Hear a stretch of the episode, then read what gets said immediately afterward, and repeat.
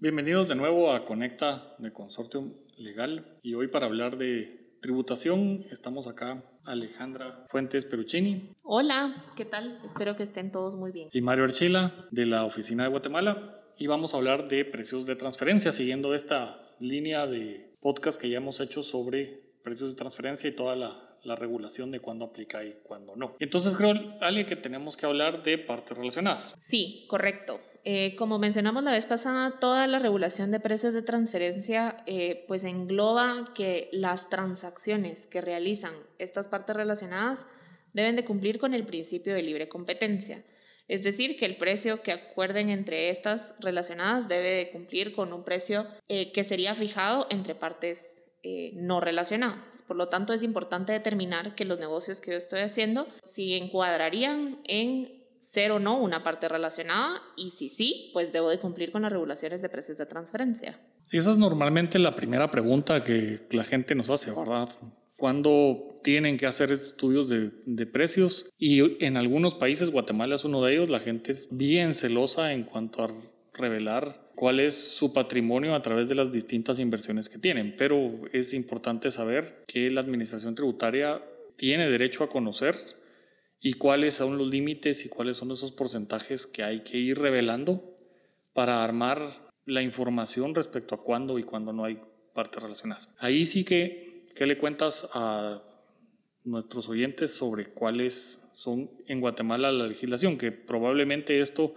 aplica a nivel mundial porque, aunque no lo dice expresamente nuestra ley, sí está basada en legislación que viene de modelos de OCDE. Gracias, Mario. Sí, me parece importante hacer la primera distinción eh, en que dos personas se consideran partes relacionadas entre una entidad residente en Guatemala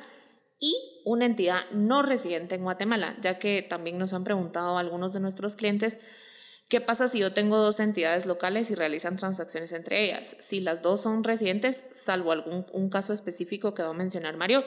no deberían de cumplir con el principio de libre competencia ni hacer un estudio de precios de transferencia por esas transacciones que realicen entre ellas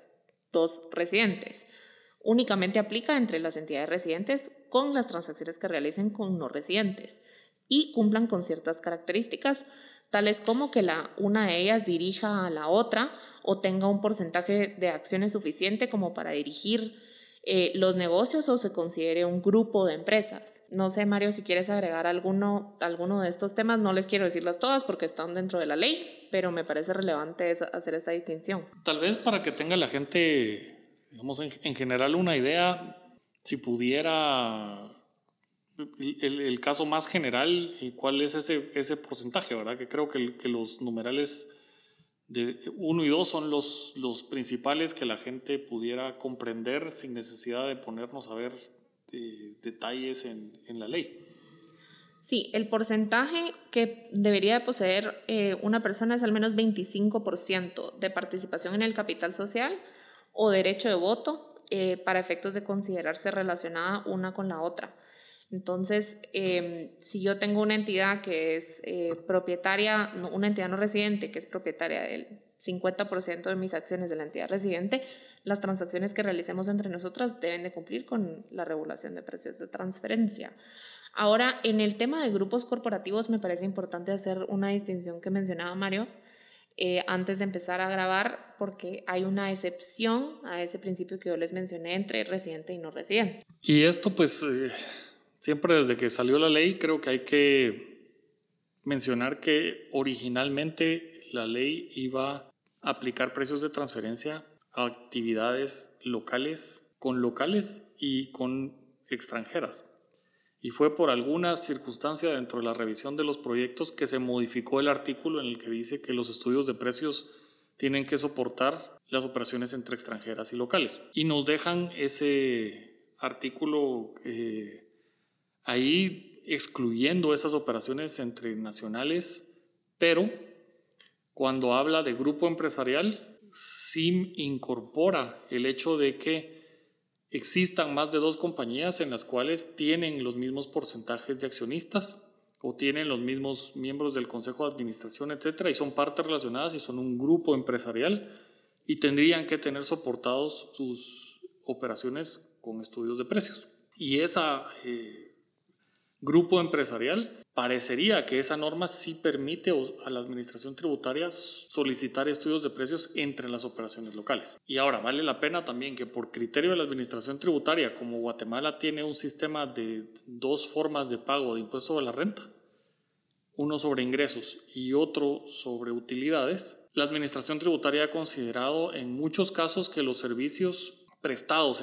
entre sociedades locales, cuando una de las dos está en el régimen sobre ingresos y la otra está en el régimen de utilidades, están haciendo operaciones sin sustento suficiente, con el único propósito de reducir la carga impositiva del grupo. Y por eso una, una recomendación puede ser tener suficiente prueba de que la transacción entre esas partes relacionadas locales tiene sustento suficiente y una de las mejores formas de determinar el sustento suficiente es con estudio de precios locales, aunque no sea obligatorio tenerlo, el, sí vale la pena tener suficiente soporte para esas operaciones entre, entre dos residentes. Sí, creo que es importante siempre tener la documentación suficiente para poder pues, tener los argumentos de defensa cuando viene un cuestionamiento de la administración tributaria.